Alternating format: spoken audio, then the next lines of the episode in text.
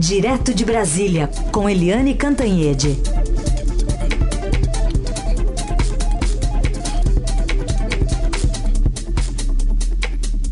Oi, Eliane, bom dia. Bom dia, Raíssa e Carolina ouvintes. Eliane, vamos começar essa semana falando de uma notícia que acabou repercutindo bastante ontem, domingo, especialmente à tarde e à noite, que é esse ataque de hackers às contas do agora ministro Sérgio Moro, é, que no final das contas se transforma em uma frente de problemas políticos né, para o governo. Queria saber também como isso pode respingar no Congresso. Pois é, é, é uma questão super delicada. Eu não tive acesso às degravações, né? Eu não sei, é, não tive acesso ao material bruto. O que eu vi foi pela imprensa e a gente estava acompanhando desde a semana passada que o, os, houve hackers, ataques de hackers aos, às contas do ministro Sérgio Moro, na época em que ele era ainda juiz e, enfim, estava ali como o pivô, o centro da Operação Lava Jato. É, isso, isso cria, uh, enfim, tensão cria muita tensão, porque, primeiro, hackear um ministro da Justiça, hackear um ju juiz é, com uma operação tão delicada, tão impactante na vida nacional, realmente é um crime, é um crime grave. E aí uh, as coisas ficam sendo é, divulgadas pelo site The Intercept Brasil, que tem por trás aquele jornalista Glenn Greenhalgh, que está é, envolvido ali com o hackeamento também de contas da NSA, que é a Agência de Informações, enfim, de Inteligência dos Estados Unidos.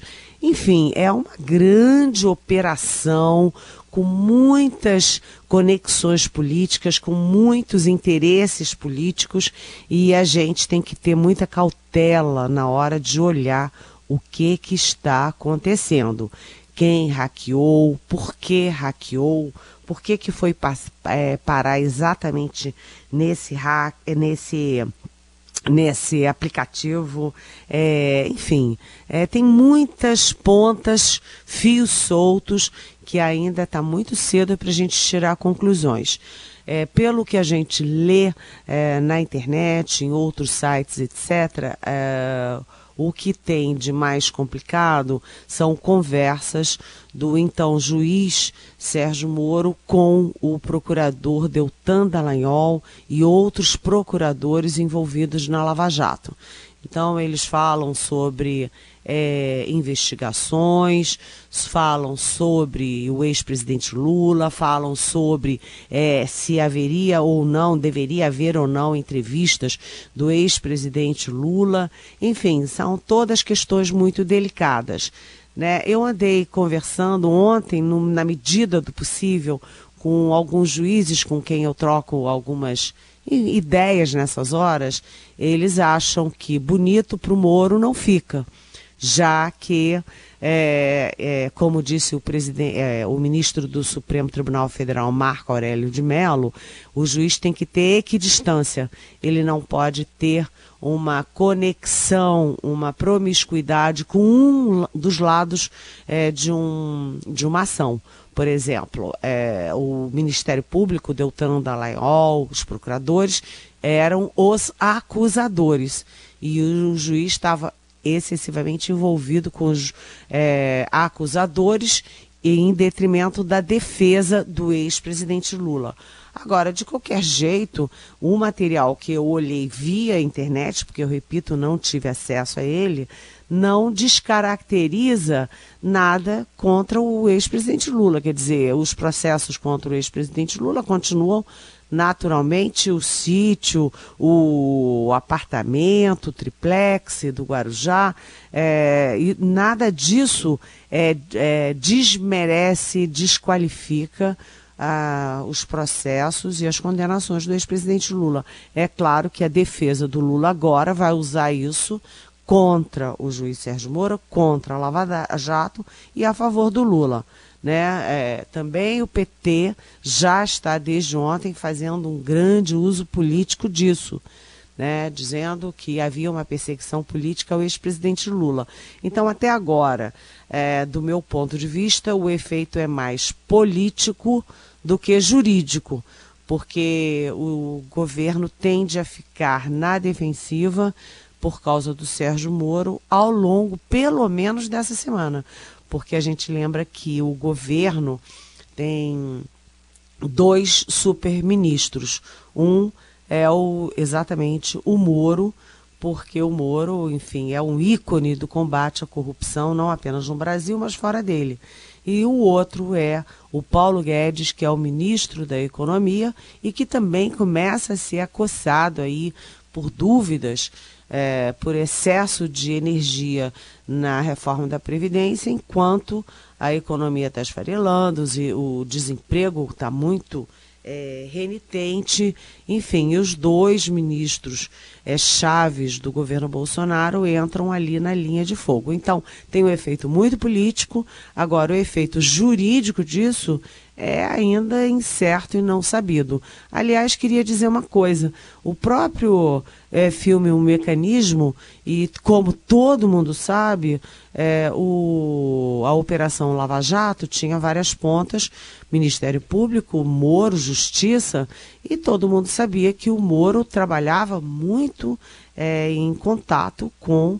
É, as outras pontas da Lava Jato, quer dizer, não chega a ser exatamente surpresa é, o que ali está revelado, que, os, que ele trocava muita figurinha, muito, tinha muito contato com os procuradores.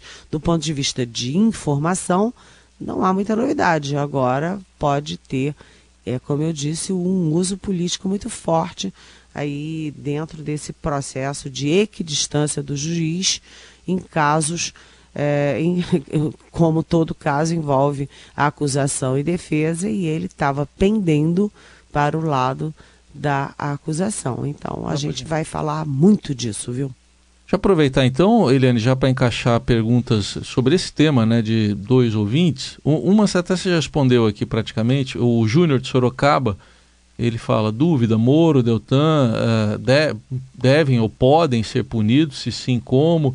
Está falando que a oposição está pedindo anulação, já, isso aí você já comentou aqui, até de eleições. E falando de liberdade de Lula, me considero uma pessoa de centro-esquerda e vi nesse pedido um tom apelativo, mas será que cola? Esse, esse é um. E outro uh, ouvinte, Débora Cristina, tá, já está falando dessa hashtag que é Vaza Jato, que está nas redes sociais. É, pergunta se isso chega a impedir a chance de indicação STF de Moro. E ela pergunta sobre essa tabelinha se juiz e MP foi relatada na série O Mecanismo. Você acabou falando exatamente isso, né, Eliane? Pois é. é bom dia, Júnior. Bom dia, é Débora Cristina, não é? Isso, a Débora e o Júnior. Pois é. Bom dia, Débora Cristina. Júnior, é muito legal, muito importante vocês estarem antenados no que está acontecendo no nosso país. Perguntas muito bem feitas. É, é, praticamente inviável você falar em anular a eleição por causa disso. Uma coisa não tem nada a ver com a outra né? Porque eles vão ficar tentando usar as conversas do Deltan Dallagnol com o Moro para dizer que ah, por trás daquilo tudo ali tinha é, o combate a, a possível é, vitória do Lula, do Haddad na eleição. Né? Isso são conversas que todos nós temos ali uns com os outros. Então, acho que na eleição não tem efeito nenhum mas tem, como eu disse, um efeito político de botar em dúvida a independência do juiz, do então juiz Sérgio Moro. Isso resvala é, no governo, porque o, o Moro e o Paulo Guedes são os ministros mais importantes do governo.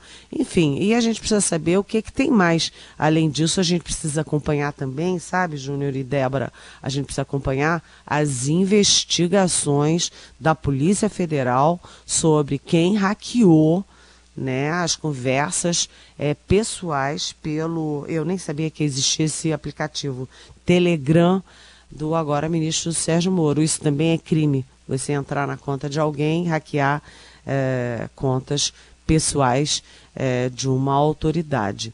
Então tem muita ponta, muita frente. A gente vai ter que olhar com muita cautela tudo isso. Não se pode incendiar o país por um crime que apura se houve outro crime. vamos com calma. De qualquer jeito, eu repito que as, a condenação do ex-presidente Lula não está em jogo, que foi confirmada pela segunda instância e agora pela terceira instância, que é o STJ, Superior Tribunal de Justiça. Calma, cabeça fria nessa hora. Eliane, e aí, pelo que aconteceu até agora, e acho que talvez dê para fazer algumas projeções, troca de farpas entre Rodrigo Maia e Jair Bolsonaro continua mais um tempinho? É, é o negócio continua sabe, aquela briga juvenil entre o presidente da República e o presidente da Câmara dos Deputados. Porque o que está agora no foco é um crédito suplementar que o governo pediu a autorização do Congresso Nacional, um crédito de 429 bilhões de reais, e é um crédito que realmente é muito importante, porque pega todas aquelas é, todas é, questões fundamentais que o governo não pode deixar de cumprir, né? Por exemplo, o pagamento do BPC, que é o benefício de prestação continuada, para miseráveis, para aqueles muito pobres ou que tenham deficiência, é, pagamento de Bolsa Família, pagamento de é, recursos previdenciários, plano safra, proágua, ou seja, pega é, toda a área social mais a, a, previdência e mais a agricultura. E aí o Bolsonaro via mais uma vez redes sociais e depois é, ali no, no, numa falinha rápida ele provocou o Congresso. Ele disse, olha, se não o Congresso não aprovar esses créditos suplementar, dia 25 deste mês, ou seja, 25 de junho, eu tenho que parar de pagar o BPC, esse é, benefício de miseráveis e é, pessoas com deficiência, que não tem outra fonte de renda. E aí botando, jogando a culpa para o Congresso, para os deputados e senadores. E aí o Rodrigo Maia, como é, né, como sempre acontece, botou assim a a lança dele, a armadura dele para defender a instituição Congresso e diz, olha, desde o ano passado, o deputado Pedro Paulo já está preocupado com isso, já está, é, já entrou com um projeto para isso. Desde o início do ano, o Congresso já está cuidando disso, mas o governo só mandou isso em meados de março. Né? Então, ele devolveu aí a crítica para o Bolsonaro. De quem é a culpa? É do governo ou é do Congresso? E além de tudo, o Rodrigo Maia, ele diz que fez uma ironia com o Bolsonaro, porque ele disse: "Ah, é muito bom que o presidente Jair Bolsonaro, enfim, tenha mostrado preocupação com esse tema. E dessa vez tem uma novidade, é que o Rodrigo Maia não está mais sozinho. O Rodrigo Maia ganhou ali um aliado importante nessa guerra, que é o presidente do Senado, Davi Alcolumbre, que é também do mesmo partido dele, o DEM. Então o Bolsonaro provocou, cutucou a onça com a vara curta, a onça é, é, respondeu e com o apoio de outras onças então continua esse clima tenso. O mais importante para nós outros agora é que eles continuem brigando, mas que o Congresso aprove o tal do uh, crédito suplementar de 429 bilhões, porque é importante para muita gente que precisa dessa verba do governo. É, aliás, é, o presidente Bolsonaro falou sobre isso durante o fim de semana, reiterou nas redes sociais a necessidade de aprovar esse crédito, crédito suplementar, mas também teve muita reunião no fim de semana sobre reforma da Previdência. Será que quinta-feira é um prazo que não deve ser postergado mais, Eliane?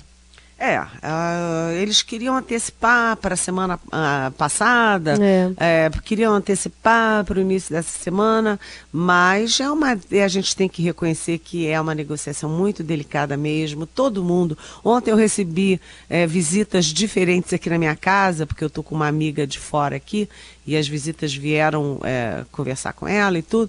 Todo mundo chega aqui e no No segundo momento já fala da reforma da Previdência, o que, que atinge, o que, que não atinge. Então é uma questão delicada mesmo, mas a intenção é que o relatório seja aprovado, ah, seja apresentado, venha a público já na quinta-feira, né? Com mantendo, é, aí é que é a questão fundamental é, mantendo a previsão do Ministério da Economia e do Paulo Guedes de uma economia em 10 anos que fique pelo menos em um trilhão de reais. Então a gente sabe que vai ter mexida no BPC, a gente acabou de falar no BPC, para proteger as pessoas que mais necessitam do Estado. Também é, vai ter mudança na, na previdência da área rural mas vamos saber também se tirar de um de outros, vai ter que compensar em outros, né? Tira daqui, põe dali. E a questão dos governadores. Os governadores já fizeram pelo menos três textos. Um que era dando uma cacetada no governo, aí foi no, no, no Congresso foi retirado. Depois o outro, o, eles disseram que tinha apoio de 25 governadores, mas os governadores do, do Nordeste disseram que não, que nove governadores não tinham aprovado aquele texto, a, a nota de apoio.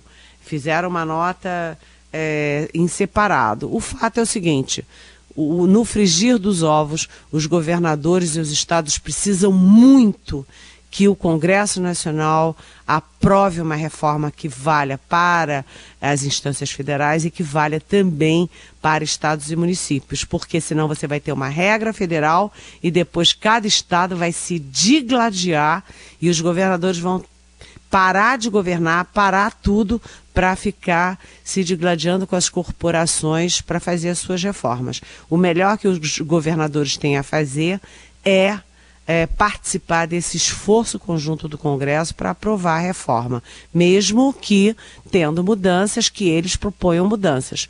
Né? Então, eu acho que a confluência que a gente vai ter nessa semana é dos governadores apoiando sim as reformas, o Congresso incluindo os estados. Vamos torcer para isso, porque é o melhor para todo mundo. Só para a gente fechar, Helene, para arredondar um tema da semana passada que fechou a semana e ainda gerou repercussão, essa história de moeda única uh, entre os países do Mercosul é para ser levada a sério? eu, sabendo tá por que, que o Heisen é o Heisen? Ele lembrou bem. A gente está com assuntos tão quentes de ontem que a gente poderia passar isso em branco. Não é bom passar isso em branco, não. O, o presidente Jair Bolsonaro e o Paulo Guedes estão defendendo uma moeda única para o Mercosul. Evidentemente que isso parece um sonho de verão e o Ariel Palácios, que foi correspondente do Estadão muito tempo na Argentina, agora é da Globo News, ele criou o nome da moeda que eu adorei. Já que é Sul, né, uma moeda do Sul, ele falou: por que não fazer uma moeda surreal? É porque é surreal. Ah, sempre se fala em moeda única, nunca deu certo, nem aqui no Mercosul, nem nos BRICS. É um sonho de verão. Muito bem, essa é a Eliane Cantanhede, conosco sempre de segunda a sexta-feira, a partir das nove da manhã, falando dos assuntos mais importantes, análise política e econômica, sempre bastante precisa. E ela volta amanhã. Obrigada, Eliane, bom início de semana para nós. Boa semana, beijão.